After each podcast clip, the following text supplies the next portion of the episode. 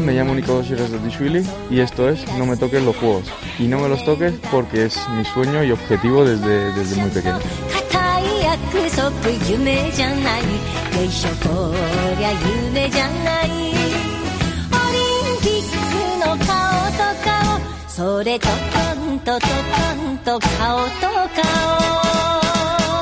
Pues sí, él es Nicolás Serazadishvili. Bueno, él lo dice un poco mejor que yo, la verdad, creo que lo he pronunciado bien. Eh, Nico para los amigos. Y nuestra gran esperanza si queremos acabar con una sequía de 20 años en el judo para todos los aficionados a los Juegos Olímpicos en España. Su historia, pues no se puede separar de la de su alma gemela, de Kino, ahora hablamos de él. Así que si os quedáis este ratito en tiempo de juego con nosotros, os vamos a contar de dónde viene, a dónde va y lo que quiere conseguir. Ya aviso, por cierto, que no vamos a hablar ni una palabra de coronavirus ni de pandemia, que ya va siendo hora de pasar página y de hablar de deporte. Venga, voy otra vez. Nicolás Serazadisvili, muy bueno. Muy buenas, ¿Qué tal? ¿Se me da bien? ¿Lo pronuncio bien? perfectamente. Mejor Nicosera, ¿no? Mejor Nico, era más fácil, pero me ha gustado el apellido, como lo has dicho. Bueno, lo dejamos en Nico a partir de ahora si no te, si no te importa. Creo que también te llaman Ángel. ¿Quién te llama Ángel y por qué? Bueno, eso, familiares muy cercanos. La mujer, eh, la mujer de Kino, de mi entrenador, es la que ha sacado ese nombre, que no me gusta mucho porque no es así. Entonces, eh, familiares con los que me quieren muchísimo. Ángel de la Guarda, ¿de quién? Ángel en general, pero no, no le demos importancia a esto. Sí le damos importancia porque eso quiere decir que, que les cuidas a todos. Yo, por ejemplo, te he visto aquí, estamos aquí en tu gimnasio, en el gimnasio de, de Kino, donde, donde entrenáis, y yo te he visto darle buenos consejos a los chavales jóvenes que se desvían un poquito de- del camino y que te tienen como eso, como tu ángel de la guarda, por eso te han puesto el apodo. Bueno, siempre el jefe es, es Kino, es el entrenador, pero muchas veces hay parte, parte más joven que, que soy yo y, y encima gente que, que siguen y al que ven. Entonces yo también estoy ahí apoyando y si puedo ayudar a los padres en, en poner en el camino a, a los chavales, ahí estoy para darles pues lo que tenga que decir. Consejos muy claritos de, de hermano mayor y consejos como los que te dio a ti tu padre. Vamos allá con tus orígenes. Por cierto, él judoka y claro, pues me imagino que le hizo mucha ilusión que, que su hijo eligiese el mismo camino que él. Eso es, a él le hacía muchísima ilusión y él hizo, me, me metió el primer día en el, en el tatami, en el dojo, y el que me hizo mm, disfrutar de este deporte y explicarme, enseñarme en casa y en el tatami al principio, y luego ha seguido Kino. Como debe ser. Y lo que no te gustaba tanto es que te obligaba a ver tus combates, sobre todo los que perdías. ¿Por qué? Con 13, 14 años es, es difícil, ¿no? Un niño pierde y ya se quiere olvidar y, y no quiere ver más combates, ¿no? Y él lo que me ha enseñado es que de los errores se aprende, hay que ver los fallos, por mucho que duelan. Entonces me ha enseñado a ser frío eh, con este tema desde los 13, 14 años que yo los primeros 10 vídeos igual, el mismo vídeo que me enseñaba no los veía.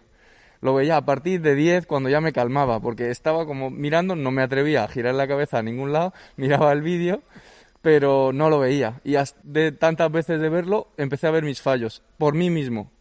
Y ya me di cuenta de la importancia que tenía eh, ver los combates y ver los fallos para poder mejorar para las competiciones siguientes. Ya veis que es un libro abierto. No me extraña que sea bueno dando consejos a los, a los chavales jóvenes. Consejos que te hicieron campeón del mundo, aunque, y ese es el único momento triste de toda la entrevista, tu padre no llegó a verlo, porque falleció en 2017. No estaría mal mirar al cielo de Tokio y decirle, papá, además de campeón del mundo, también soy campeón olímpico. Eh, ese es el sueño y ese es el sueño suyo también. Entonces, para mí, dedicarle, bueno, por ahora, por lo que he hecho, ¿no? Para mí ha sido eso, que dedicar esa medalla porque es, es lo que se lo merecía. Para mí, no quería otra medalla que no fuera de oro, ¿no? En el Campeonato del Mundo para poder dedicarle. Y, y ahora mismo los Juegos Olímpicos, pero él, su sueño era Campeonato del Mundo, porque muchas veces él decía que Campeonato del Mundo era más difícil que los Juegos Olímpicos. Juegos Olímpicos a nivel psicológico yo creo que es mucho más difícil porque sabes que es cada cuatro años, la presión sube, eh, a nivel mediático se le da muchísima importancia y me parece muy bien porque me parece algo increíble, pero a nivel de competición de competidores, en, el Campeonato del Mundo en mi caso había 80 competidores y había dos rusos, dos japoneses, entonces eso hace que se complique. Y en Juegos Olímpicos habrá 24 25, uno por país, pero las Olimpiadas es a nivel psicológico. Ya lo has dicho, es que hay un dato muy claro. En un mundial eh, pueden ir muchos de varios países, de países potentes. Ponemos el ejemplo, por ejemplo, de que eh, ayer mismo pelearon por el bronce en Tibilsi eh, Laura Martínez y Julia Figueroa, dos grandísimas judocas españolas, pero solo uno puede ir a, los Juegos Olímpicos. Bueno, pues lo mismo pasa en otros países, en muchos pesos. En tu caso, por ejemplo, con los georgianos, con, con tu país de, de, origen, que en tu peso son dos muy potentes. Y bueno, a ver al final quién, quién va. Y precisamente de Georgia viniste y vamos a contar tu historia. Llegas a España creo que con 14 años más o menos. Sí, eso es y de repente apareces en este gimnasio en el que nos encontramos, me dicen que alguien muy delgaducho, yo no me lo creo porque ahora veo músculos por todas partes, pero muy delgaducho y haciendo una pregunta. Kino lo que cuenta es cuando llego al tatami, yo recuerdo un poco antes el previo de, haberme conocido a él, porque yo estuve unos meses aquí intentando aprender el español y, y cuando empecé a hablar un poquito pude preguntar a los compañeros porque he hecho alguna salida de concentraciones, entonces me juntaba con gente y digo, ¿en qué club entrenas en Brunete? Y, ¿Entrenáis todos los días? Y me dicen, sí, sí, está. Entonces, para mí lo más importante era entrenar todos los días, porque venía de Georgia, venía de, de, un sitio donde había un nivel muy alto, ¿no? Entonces, para mí, al club que iba era, eran pocos días y era poco tiempo. Y cuando llegué aquí, bueno, me, me presentaron, mira, este es mi entrenador. Y le conocí en el centro de alto rendimiento en el CAR y me dijo, ¿dónde vives? Digo, vivo aquí cerca. Antes vivía en Boadilla, ahora vivo en Brunete. Y me dice, ah, pues estás a 10 minutos. Y he hecho, mejor, porque estoy más cerca. Y digo, ¿entrenáis todos los días? Y sí, tú ven, tú ven, ya verás. Y he venido y me he quedado encantado de, no solo del entrenamiento tan duro, sino del ambiente que había, ambiente tan familiar y como Kino los trataba a, los chavales. Y he dicho, aquí es donde me quiero quedar. A mí me han contado que casi antes de decir hola ya preguntabas, ¿aquí se entrena todos los días? ¿Aquí se entrena todos los días? Porque es casi, es casi lo que tú querías, por lo menos entrenar todos los días. Hemos dicho su nombre muchas veces. Dime en una frase, en una palabra, ¿quién es Kino? Pues siempre lo digo, es mi segundo padre. Es mi segundo padre y, mm, y si queremos entrar mucho más, es mi entrenador, mi psicólogo, mi fisio, todo, ¿no? En general viajamos juntos, es mi amigo. Entonces viajamos juntos, pasamos muchísimo tiempo juntos y si no nos lleváramos tan bien, para mí no es una relación entrenador-alumno. Y, esto es lo que consigue Kino eh, con su implicación diaria, porque no hay entrenador que yo conozca a nivel mundial que esté todos los días. No lo conozco, no lo conozco. En todo el verano, vale, yo tengo que entrenar sí o sí, porque tengo campeonato del mundo, tengo campeonato de Europa, pero no se va de vacaciones, igual que nosotros. Tiene ese compromiso con nosotros y no se va. Que yo lo entendería que se fuera una semana, pero él no quiere para que la gente luego se pregunta cómo se ganan medallas olímpicas, pues mira, aquí lo está explicando Nico Sera y con gente como Kino al lado, que por cierto fue su campeón del mundo, igual la gente no se acuerda, en el, en el 91, luego se convirtió en entrenador y que las ha pasado canutas, ¿eh? porque empezó entrenando en un sótano, en una guardería, en un local de la Cruz Roja y ahora en este gimnasio en el que estamos, que además veo que estáis de obras y que habéis ampliado, o sea que por fin miles de medallas y de chavales sacados adelante después, aquí no dando por lo menos un poquito más de terreno aquí en, en Brunete. La verdad es que sí, ya lo presentaremos, ya lo enseñaremos cuando todo termine bien y lo vais a ver, es un tatami enorme. Para nosotros ya estamos entrenando muy a gusto y estamos muchos años que lo necesitábamos, no es que queríamos porque sí, es que lo necesitamos de la gente que teníamos aquí en Brunete. Ya es Tatami de un subcampeón mundial de entrenador, Tatami de un campeón mundial de, de judoka. Ahora a ver si los convertimos a los dos en, en campeones olímpicos y, así el Tatami tiene todavía más, más eh, nivel. Eh, bueno, llegaste aquí, eh, dijiste eso de que si aquí se entrena todos los días y a mí me han contado, y no me lo creo, que jamás te has perdido un entrenamiento. A ver, ni un día por poner una excusa e irte de juerga, ni un día por quedar con una chica, ni un día por un catarro. ¿Nunca te has perdido un entrenamiento? La verdad que no. No, por eso lo que has contado todo, en la vida ni se me había ocurrido, ¿no? Esas, esas cosas. Si ha pasado, ha pasado por alguna lesión muy grave, de una operación de pequeño que me hice del menisco. Bueno, grave. La verdad es que he tenido suerte en las lesiones porque me he lesionado del menisco exterior, o sea, externo. Entonces estuve una semana. Una semana, pero estaba aquí en el tatami haciendo las pistols, no sé si son sentadillas con otra pierna, pues con una pierna. Entonces, esta me venía mal y hacía con la otra y toda la parte física con 15, 16 años, pues lo que llegaba. Ahora, pues con todo el preparador físico, todo, todo lo tengo mucho mejor. Tengo un equipo detrás que es buenísimo y que confío muchísimo en ellos contando de nutricionista, psicólogo, fisio, eh, preparador físico. no es el jefe, pero hay luego detrás un equipo grandísimo. Ya ven, eh, se ha perdido algún entrenamiento. No, no, no, que cojo y con el menisco colgando todavía venía aquí a entrenar. De hecho, hay una frase de Kino, que es el lema de, de, este gimnasio y que normalmente tenéis, la tenéis por aquí puesta, que es, si entrenas lo mismo que los demás, nunca serás mejor que ellos.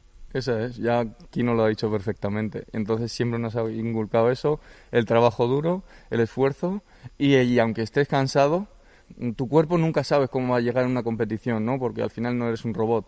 Entonces tienes que saber entrenar aún estando cansado, porque ese día te puede tocar en el Campeonato de Europa, en el Campeonato del Mundo y tienes que ser capaz de sacar tu mejor rendimiento. Y eso es, por ejemplo, puede que lleguemos lesionados, puede que lleguemos más cansados, no, no sabemos cómo te va a despertar. Sí, tú haces toda la planificación perfectamente, pero un día te despiertas y no te encuentras como te gustaría, entonces eso te puede afectar. Entonces, para estar preparado para todo, donde lo entrenamos es aquí, todos los días en el tatami. A mí me convence, ¿eh? imagino que a todos vosotros también en casa y que os transmite esa pasión con la que nos está hablando. Claro, nacido en Georgia, criado, formado en España, pero eres tan bueno que en 2016 creo que llegaron cantos de sirena de, otros países, especialmente Turquía, con, mucho dinero por delante. ¿Para qué?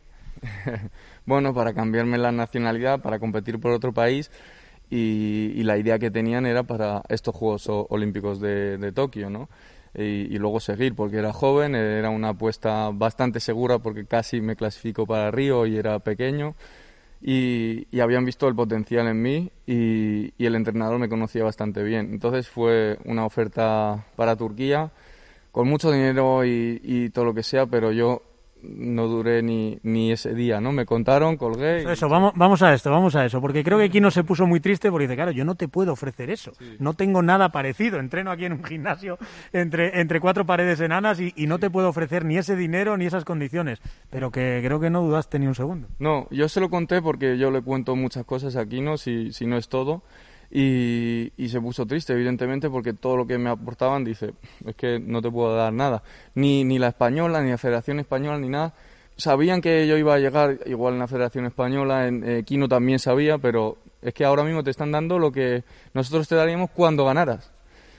Entonces, Kino estaba preocupado, he dicho, mira, Kino, no voy a volver a cambiar de nacionalidad. Eh, estamos en ese cuarto, mira, incluso lo podéis ver, estamos en un cuartito y le he dicho, mira, yo no voy a cambiar la nacionalidad más sé por lo que he pasado, estoy muy a gusto, estoy muy feliz y para mí, ¿sabes? Era como por mí, ¿no? Traicionarme, o, mm, traicionarme ahí por cambiar por dinero, porque yo tampoco he venido aquí por dinero en España, ha sido el destino, han sido mis padres y ahora mismo estoy muy a gusto, estoy muy contento, estoy muy orgulloso de, de competir. Entonces digo, si voy ahí, vale, tendré muchísimo más dinero, pero no sería feliz y no, no estaría bien conmigo mismo. Entonces eso me haría que competiera fatal también. Ahora dime si no van a muerte con este chaval en Tokio y si no le van a animar hasta que se queden roncos o hasta que les duelan las manos de, aplaudir. Dos años después, evidentemente todo fue muy bien porque llegaste a la final del Mundial. 2018 y justo antes de la final, ¿recuerdas qué te dijo Kino?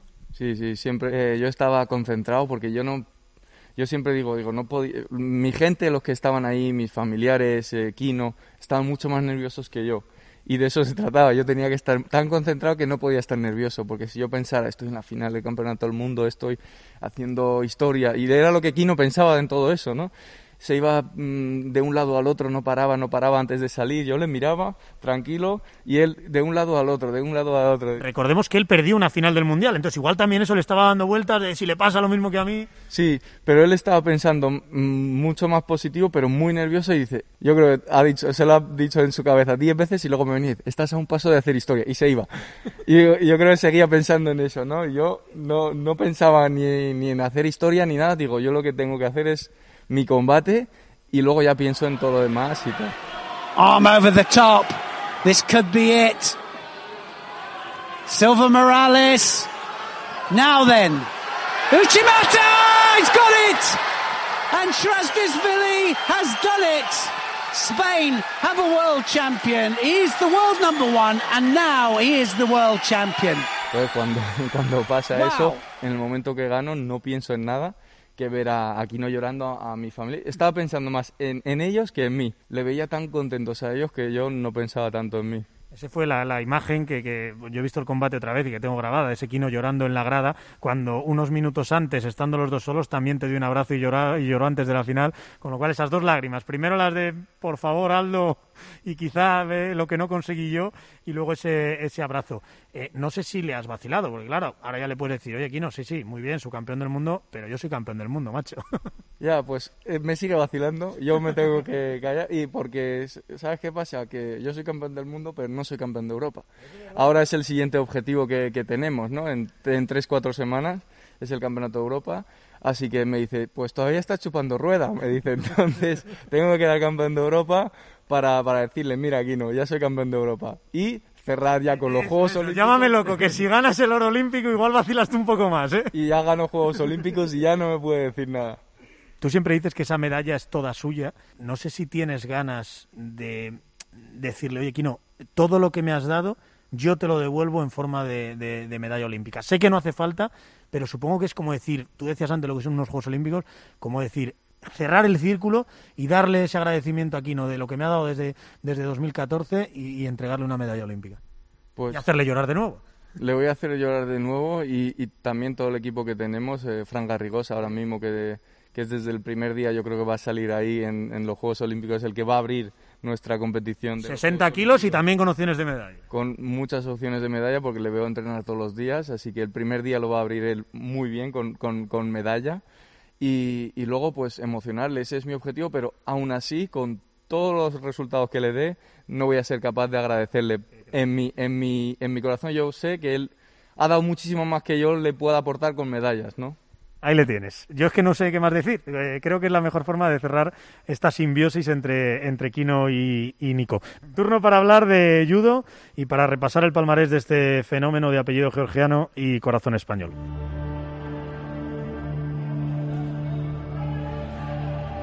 No son las llaves de los contrincantes más duros.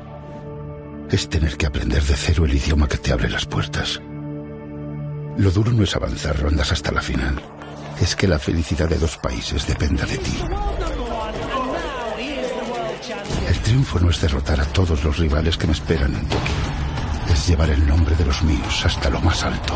No importa de dónde vienes, solo a dónde vas. No existe mayor entrenamiento que un imposible.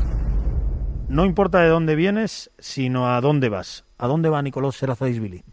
Directo a los Juegos Olímpicos, directo a, a, por nuestros sueños, ¿no? Y, también esa frase es de, un spot de, Toyota que hicimos y, es así, ¿no? No importa, o sea, depende cómo, cómo, lo veas, ¿no? Claro que importa, yo, yo soy de Georgia y siempre van a ser mis raíces, pero no, no importa de dónde vienes a nivel de, ah, este viene de aquí o este, ¿sabes? Es, esa es la, idea que, me gustaría que entendiera la gente, que no importa, ¿no? De, de, de dónde vengas, por ti sí que siempre tienes que saber de dónde vienes y tus raíces y nunca te tienes que olvidar porque yo creo que si te olvidas tus raíces te olvidas todo y pierdes los principios que para mí son lo más importante y luego seguir tampoco te tienes que olvidar dónde estás y ahora mismo donde, estoy, sé perfectamente dónde estoy y lo contento que estoy aquí. Pero prepárate, porque quien no escuche esta entrevista, quien no conozca tu historia, quien no te oiga hablar como te estoy oyendo yo, hablar con esa pasión de, de, España, de Quino, de tu gente, que es al final a los que pertenecemos, y no a un país, a una frontera o a quien sea, te va a preguntar cuando ganes el oro olímpico, oye, será Zadisvili, eh, a este chico es al que tengo que apoyar yo. Sí, sí, precisamente a este chico, porque es eh, eh, siente tanto los colores como cualquiera de nosotros y va a pelear por su sueño tanto como cualquiera de nosotros. Eso es eso. Yo digo que tengo el corazón pues a la mitad. O sea, yo quiero igual Georgia y España. es muchísimo como quiero Georgia y muchísimo como quiero España. Y, y la gente, pues cuando vea el apellido, seguramente que, vean este no es español, este siempre habrá críticas, yo estoy, yo estoy dispuesto a escuchar eso y sabiendo eso, nosotros intentamos hacer lo mejor que podamos donde estemos y como estemos. Perfecto, no hay más que decir.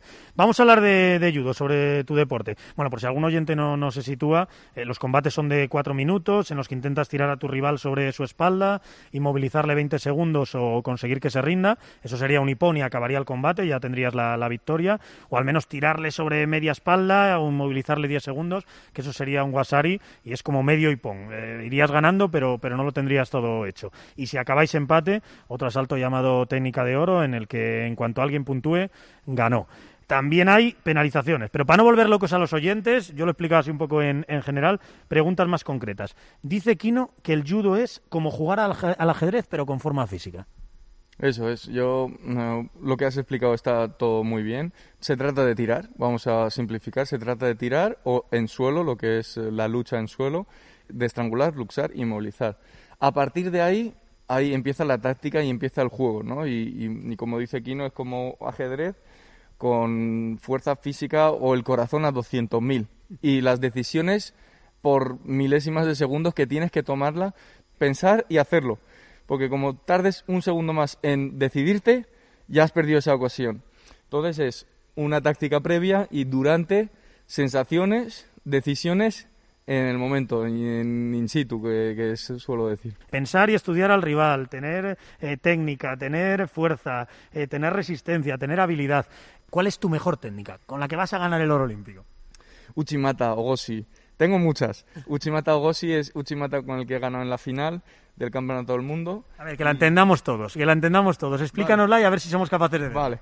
Uchimata es eh, mi forma de hacer Uchimata, voy a explicar mejor. Es me- eh, tengo un buen agarre, un buen control en el cinturón desde soy al- soy largo, intento agarrar lo más abajo posible y tener el más control posible.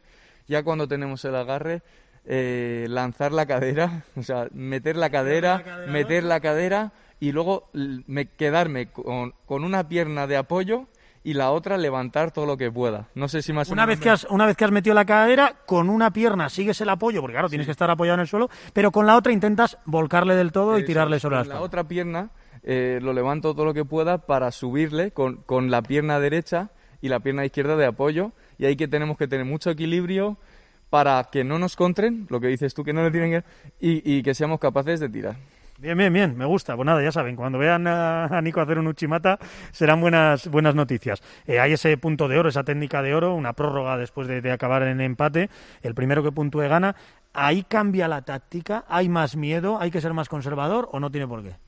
Eh, sí, evidentemente hay más presión porque sabes que cada fallo, porque también hemos hablado de penalizaciones y, por ejemplo, una penalización también podrías perder. En ese- bueno, son tres penalizaciones, pero normalmente cuando se alarga un combate y vamos a empate, eh, tenemos penalizaciones. Entonces ahí tienes que tener cuidado a no hacer ataques falsos que muchas veces nos ponemos nerviosos o la gente en general se pone más nerviosa por, por tener dos y dos. Entonces quieren atacar pensando que no le sancionen por pasividad, porque en judo se- si, eres, mm, si te sales del tatami te dan, eh, te dan un sido que es penalización. Si mm, no quieres hacer judo y bloqueas también te da... Entonces tienes que ser eh, un judo positivo, por así decirlo, para que lo, lo entendáis. Entonces, hay gente que dice, pues igual no lo estoy siendo, voy a hacer algún ataque y les sale algún ataque falso, que eso también es sido. Entonces, se complica más, pero ahí, ahí es lo que tiene que mandar en la cabeza otra vez. La cabeza. Siempre dices que la cabeza es lo más, lo más importante. Imagino que ves muchísimos vídeos de tus rivales. Hemos dicho que es ajedrez, tienes que conocer sus puntos fuertes,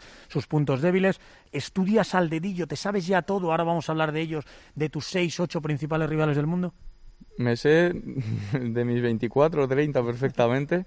Eh, bueno, 30 no porque me lo sé, o sea, podría ser saber mucho más.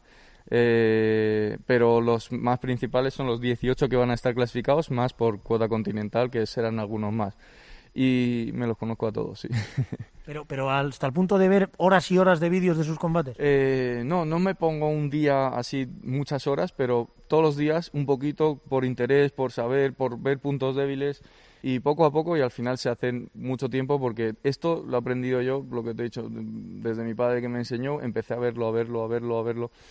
Y no solo estudio a gente que está en, en 90 kilos, sino estu- veo combates de hace años, de, de cosas de gente que yo pueda aprender, ¿no? No solo a los rivales que tengo, sino de toda la gente, de, por, por ejemplo, en otros deportes, pues leyendas, imagínate Michael Jordan, es como ver a Michael Jordan en judo o en gente tan buena para de- ver qué era lo que bien, qué era lo que mejor hacían. Entonces, estudiar a ellos también y, y aprender de todos ellos. Qué bueno, ahí le tienen.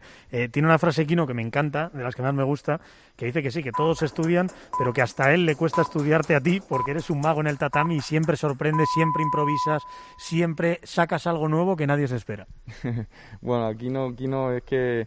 Te quiere soy- mucho. Me quiere muchísimo, me quiere muchísimo y, y- y bueno, la, la, la idea es eh, durante el combate lo que he dicho, que hay veces que, que la táctica que tenemos mm, planificada no va. Entonces hay plan B, plan C y hay veces que hay que hacer plan D o, eh, o siguiente, ¿no? Lo que toque y, a veces pues ha pasado que en muy pocos segundos he sido capaz de, cambiar la idea de tal y le he sorprendido incluso a Aquino, ¿no? que no se lo esperaba que yo hiciera algo así.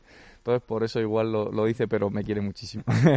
El tema del peso. Tú eres altísimo, pero claro, tienes que pesar menos de 90 kilos para, para combatir. No sé si eh, te cuesta dar el peso, si haces alguna locura, lo típico, que si plásticos, eh, tal, que si meterte en una sauna, que si la bici con no sé cuántas copa, eh, cap, capas de ropa encima. O sea, ¿haces locuras de esas o no? ¿O lo llevas muy controlado? Eh, lo llevo controlado, pero al final sí que me tocan plásticos, sí que me toca sauna pero siempre estoy haciendo la dieta, estoy comiendo en cantidades para no, no ganar más músculo, para estar, ahora mismo peso 94 y medio, 95 y a, aquí me tengo que controlar. En el momento que yo como lo que quiero, subo 3-4 kilos más, ¿no? Eso os lo digo a vosotros fuera y no, esto para, para, para los españoles solo, ¿no?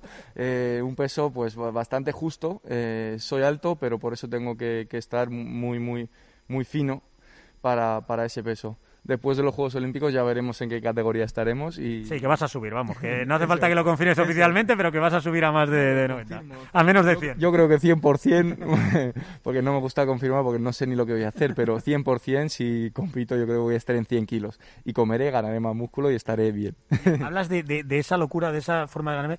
¿Cuál es el capricho que te das cuando no tienes que estar preocupado por el peso? ¿Qué es lo que más echas de menos cuando tienes que preocuparte por el peso? Y el capricho que te das cuando estás fuera. Mis, mis únicos caprichos es la comida, si te digo la verdad, los fines de semana. O sea, entre semana siempre hago la dieta o ahora que se acerca la competición es una comida libre. Entonces, esa comida libre es olvidarme de todo, comer lo que me apetezca. Lo que quieras, o sea, te puedes comer una vaca entera. O sea. Lo que quiera, y, y soy capaz. y, subo 3-4 kilos perfectamente. O sea, yo me he pesado sábado por la mañana 94 y medio, he dicho, qué bien voy de peso, acostarme, porque siempre me peso, ya los judokas y los que estamos en un deporte de peso, nos pesamos yo creo que todos los días. Hay gente que le da miedo la báscula, o sea, te lo puedes imaginar, les da miedo la báscula. Eh, yo digo, a ver, voy a ver cuánto peso, qué burrada he hecho. A ver. 94 al levantarte y al acostarte ese sábado. 98. O sea, 4 kilos que te has metido en un día. Este sin estar en mi, en, mi, en mi categoría, o sea, sin estar en 90 kilos, porque si subes 4 o 5 kilos estando en 90, dices, vale, acabas de dar el peso, te estabas deshidratado, te has hidratado. Pero como puede ser 4 kilos, pues sí, sí puede ser. Bajar de 98 ya debe costar un poco más. Creo que además siempre llevas una cosita en tu bolsa de deporte que nunca falta. Unas chocolatinas, ¿eh? Sí, sí, sí. Ese, el día, el día que doy el peso, a partir de ahí empieza como si no fuera deportista, imagínate por así explicarlo. O sea, ahí como todo, lo que es todo por la noche, bueno, más o menos está, no voy a exagerar, pues la cena pues toca pasta, lo que lo que lo que me mande el nutricionista. Recuperar todo lo que has deshidratado y todo Eso lo que has quitado es. de energía para claro, porque dais pero... el peso el día antes y ya para hasta la competición podéis hacer lo que queráis, es decir, ya habéis dado el peso sí. la noche antes, el día antes y ya podéis hacer lo que queráis. Claro, entonces eh, nos pesamos a las 8 de la tarde y competimos al día siguiente, entonces tenemos que cenar bien, tenemos que recuperarnos bien, entonces chocolate también es otra forma de mejorar, también me despeja, me, me, me relaja, me, me gusta, me encanta y incluso mi nutricionista me, me, me, dice, ¿no? Come chocolate, come esto, igual me paso, ¿sabes? Pero bueno. Vamos, yo... que siempre llevas sneakers en la bolsa y que caen unas cuantas. Sí, sneakers no falta nunca, el día de la competición también, es, para mí es la forma de, entre combates y combates, eh, plátano, sneakers, sí hay de todo, pero un mordisquito y, y, al lío otra vez. Bien. Oye, Juegos Olímpicos. Me han contado que en 2004 un niño de 8 años vio los Juegos Olímpicos de Atenas por la tele y ¿a quién vio?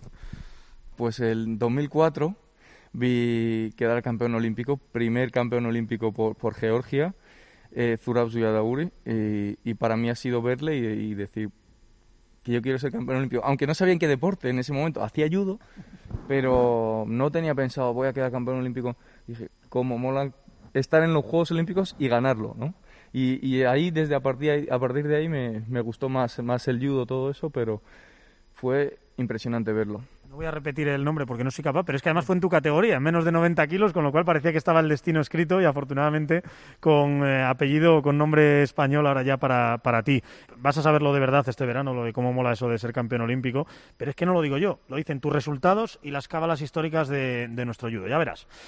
¿Sabes quién es el judoka con más puntos de todos los pesos? Ojo, eh, no hablo de liderar el ranking olímpico de tu peso. Hablo de tener más puntos que todas las categorías de peso de todos los judokas. Ahora, actualmente soy yo, sí. y lo dice con una sonrisita como el que no ha roto un plato. Ahí le tienes.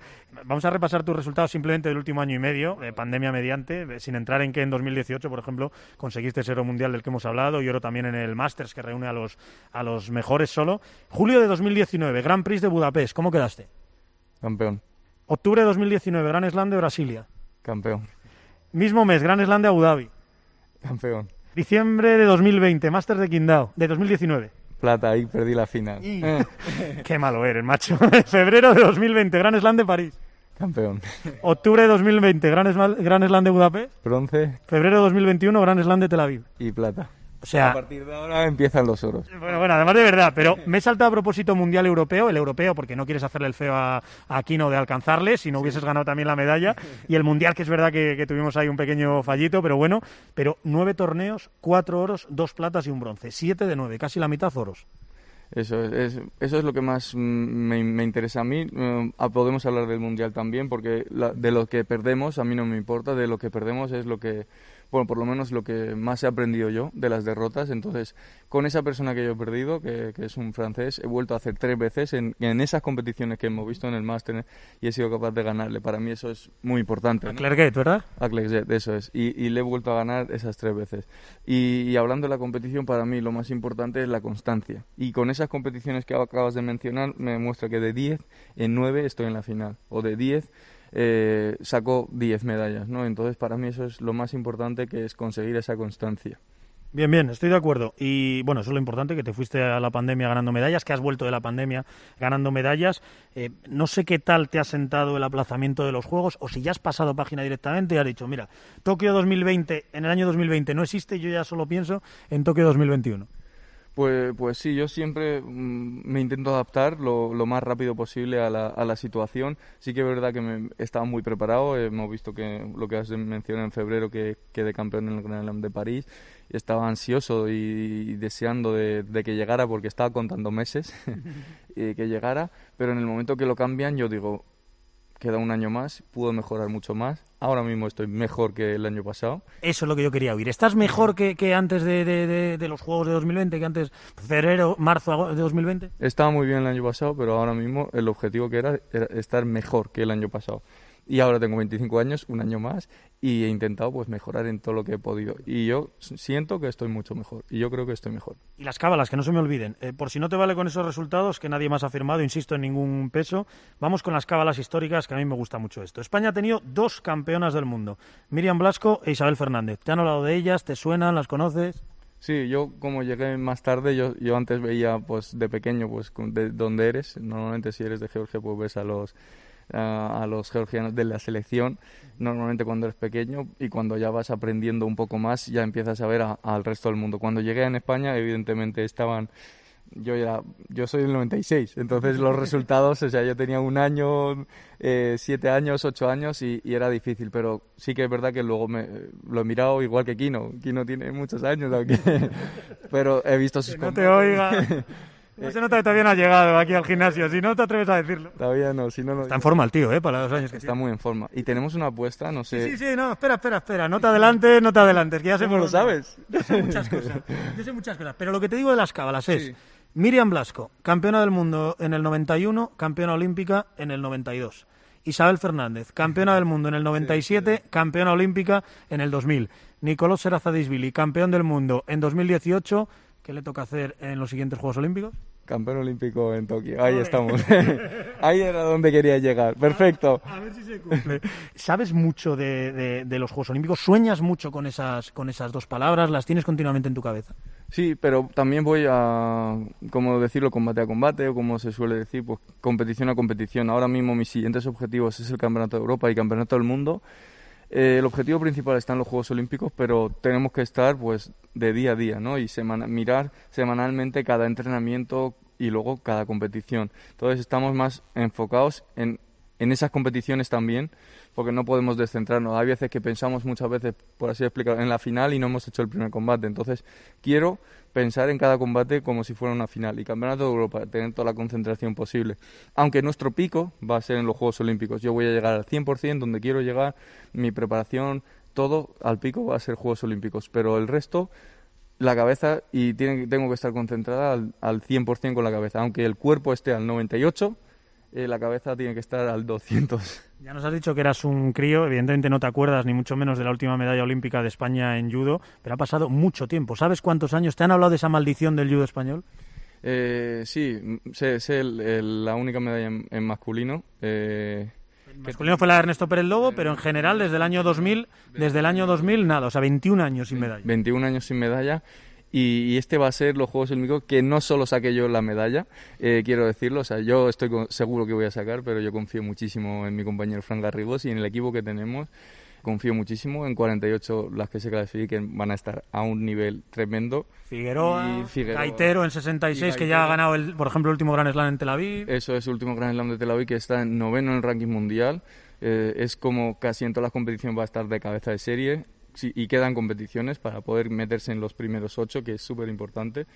Y, tenemos un equipo muy bueno, muy joven y, primer día va a estrenar Fran. Yo confío muchísimo en él. Venga, perfecto, así me gusta, que animes a Fran. Oye, tengo aquí un papel que dice Nicolás Serazadisvili, subcampeón olímpico, medalla de plata en los Juegos Olímpicos de Tokio. Si lo firmas ahora mismo ya, te entrego la medalla de plata y ya la tienes. No me puedo conformar con un segundo puesto. No digo que el segundo puesto esté mal, pero ya en mi cabeza, si yo me conformo con eso, lo pierdo. O sea, yo, yo pierdo. O sea, yo tengo que estar eh, enfocado en, y, y dar lo mejor de mí. Y ahí, si lo doy el lo mejor y quedo segundo, no pasa nada. Pero firmar por un segundo, no. Mi mentalidad es campeón. Cada competición, campeón. Perfecto. Mejor no se puede responder a esta pregunta y mejor no se puede explicar. Ya lo hemos dicho, se empieza desde octavos de final, cuatro combates si quieres el oro, así que vamos con los rivales. Dime, eh, ¿qué tienen que pueda preocuparte? ¿Qué tienes tú para que se preocupen ellos? Si abro el ranking ahora mismo, bueno, primero destacado es tú, ya lo hemos dicho, casi 2.000 puntos de ventaja, y a partir de ahí. Segundo, Noel Banten, neerlandés, actual campeón del mundo, una sola derrota tuya en 2016 con él, cuatro victorias consecutivas desde entonces. Eso es. La idea es eso. Si perdemos, la siguiente estar mejor. Y con Mantén he perdido en 2016. Ahí tengo que, admitir que me sacaba fuerza y, y ya las siguientes veces, aparte de, mejorar eh, tácticamente con él, ha quedado campeón del mundo en 2019. Pero yo las veces que he hecho le he ganado bastante bien y incluso él lo dice en algunas que soy su rival como y que me prepare. Dice, eh, yo estoy preparado. y, y aparte, pues yo me encuentro bastante bien. Ahora mismo no me preocupa ninguno de mis competidores, ninguno de los que están en el ranking. Yo tengo que estar bien y el resto va, va a fluir. Venga, venga, venga, no te preocupes por ellos. Déjame repasar simplemente un par de ellos más. Eh, a mí el que me preocupa es, sinceramente, georgiano, paisano tuyo, muy jovencito, la sabe Kauri. No sé si irá él o irá el otro georgiano, la verdad, pero es el que está tercero. Te ha ganado la última final del Gran Slam de Tel Aviv y estás 0-2. O sea, es el único al que no has ganado todavía. Eso es, eso es. Cuando más veces me ganan, pues más les estudio. Esa es la idea. Ahora espero hacer con él el Campeonato de Europa, con él o con el otro. También hay un dato importante que cuando hago con un georgiano me cuesta un poco más. Tengo que admitirlo eso. Un ¿Por qué? poquito más. Por venir de ahí, no sé, me, me cuesta más. Me cuesta, me cuesta explicarlo, me cuesta definirlo, pero cuando hago con ¿Te un agarrotas o como que...? eh, es que con un georgiano es para mí es más difícil, más difícil, me cuesta, veo, veo el país, me, ¿sabes? No con quién, sino solo por el hecho de que sea de Georgia, me cuesta un poco más. Eh, pero eh, es verdad que cuando entremos en el tatami, ahí se tiene que terminar todo, pero a veces me puede afectar un poco. Pero lo vamos a solucionar, Campeonato de Europa, Campeonato del Mundo y Juegos Olímpicos. Vamos, ahí, que- ahí no conocemos a nadie, ¿no? Cualquiera que te gane sabe, tiene que estar preparado para que pronto le das la vuelta. O sea, que, Eso que. Becauri es el que más tiene que estar preocupado. Iván Felipe Silva, cubano, el cuarto, otro que has ganado mucho, tres veces de cuatro, y sobre todo la final del Mundial de 2018, claro, el mejor recuerdo. Eso es. Campeonato del Mundo y, y después también, después en 2000, en Grand Slam de Brasilia que hemos mencionado en 2019, he vuelto a hacer y con más superioridad, que es para mí es más importante. O sea, en 2018 le he ganado, me marcó Guasari y he vuelto a, he, he remontado y al final he sido capaz de ganarle. Y la siguiente vez más superior. Entonces, cada competición que yo haga tengo que ser superior e intentar mejorar. Entonces, la siguiente he ganado mejor. No sabemos ahora cómo está preparando, no- es que ahora con, la, con esta situación es más complicado, pero yo me encuentro muy bien y confío mucho en mí. Así que bueno, eh, luego el serbio Maidov, el otro georgiano, aunque solo puede ir uno, insistimos, el húngaro Toz, el ruso, el azerí, el francés Clerguet, al que, al que le has ganado. Si te pido que me digas solo uno, solo uno al que no quieres eh, para nada ver en la final olímpica, ¿me vas a responder lo de que el importante eres tú y que no te da miedo ninguno o me vas a decir uno de ellos? No, no, no te voy a poder decir porque miedo ninguno, o sea, con miedo no se puede ir. Entonces, cualquiera, y yo estaré preparado, todos son buenísimos los que acabas de decir, con todos van a llegar a los Juegos Olímpicos, que es que al final, mm, ranking segundo, tercero, cuarto, todos van a estar muy bien preparados y, y todos los combates, lo que he dicho, van a ser una final. Entonces, con todo vamos a estar concentradísimos y, y- a tope, pero miedo ninguno, miedo ninguno.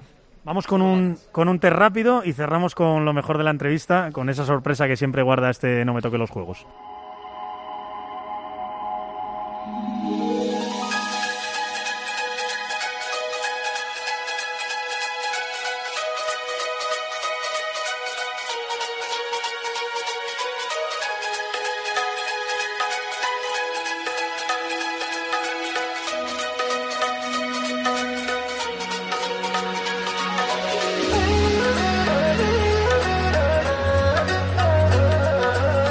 La primera vez que competiste en judo de peque peque, ¿te acuerdas? Sí, quedé bronce, fue en Georgia y ya está. eh, una competición así con mucho miedo. con ¿Eras mucho muy malo o no? ¿O ya empezabas a... E- Era malo, era bastante malo. La primera medalla o trofeo, esa que, que ganaste ahí, ¿aún la tienes, por cierto, esa medalla? No, yo creo que se quedó en Georgia y de hecho, pues como quedé tercero, pues no le di ni importancia porque era pequeño y digo, no quiero, no quiero. No, No. querías ni subir al podio, ¿no? Como te habían ganado. E- e- Esas cosas ha- han pasado, ¿no? Esos años, pero tercero y, y bueno, era malo. ¿Alguien te dijo alguna vez, anda, anda bobo, que del judo no se vive, dedícate a otra cosa? Con o sin insulto, ¿eh? Que igual a ti yo no me atrevería a insultarte. Así, bobo no. Bobo a, a veces me dicen mis amigos, y porque les dejo al resto, ¿no? Pero sí, en España, por ejemplo, sabemos que fuera pues sí que se vive del judo, pero en general no es que me digan a mí, sino en general ellos mismos lo dicen, pues del judo no se vive, del judo no se vive y, y- y es así, ¿no? Eh, tienes que ser el mejor de, en, tienes que ser el mejor para poder vivir del judo en España. En Francia, si estás en el equipo ya es suficiente, en, muchos otros países porque está mucho más profesionalizado, pero en España tienes que ser el mejor para poder vivir del judo. Pero a mí no me importaba eso porque yo no lo hacía ni por dinero ni nada, hacía porque este deporte me, me gustaba muchísimo y no lo veo como trabajo todavía, aunque gane dinero, aunque esté viviendo del judo. Eh, disfruto con lo que hago, entonces para mí no es trabajo y no es, no es así. No lo. Bueno, oye, esta pregunta marca mucho para mí cómo os preparáis de cara a los Juegos. ¿Qué día vas a ganar el oro olímpico? ¿Sabes exactamente el día que compites? 29 de julio puede ser, Uno menos. 28, vale. Pero no por nada, sino porque ha cambiado, al cambiar de año olímpico, del eh, 20 al 21, se adelanta todo un día.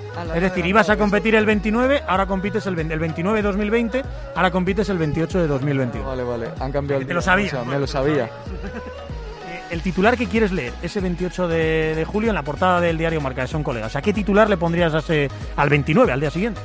Nico Shera, campeón olímpico. ¿Alguna promesa si ese titular se cumple? Cuanto más bestia, mejor. Pero ¿tienes alguna promesa hecha si eres campeón olímpico? Uf, esas cosas me cuestan porque yo me noto que voy a quedar campeón olímpico y luego me vais a exigir, mira esto lo que has dicho. Así que tengo que tener mucho cuidado. ¿Tienes tú algo pensado que quieras que digas cuando vengas? Pues Te- lo voy a decir ahora cuando acabe la entrevista, que ya verás, que ver también por esa apuesta que dices tú que, que tenéis. Vamos ya al mejor momento de No me toquen los juegos. ¿Estás preparado? Viene un reto difícil, ¿eh? empiezan. Vale. Vamos allá.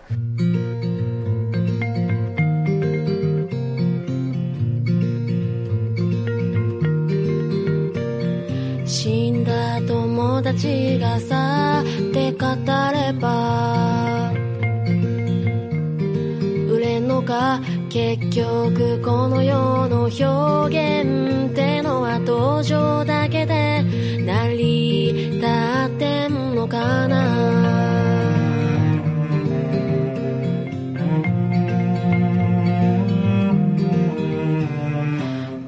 Llegan ya todos los compañeros aquí al gimnasio. Ese ruidillo que se de fondo ya es ya es ruido de, de entrenamiento y de competición. Y entre los que llega, creo que está este señor.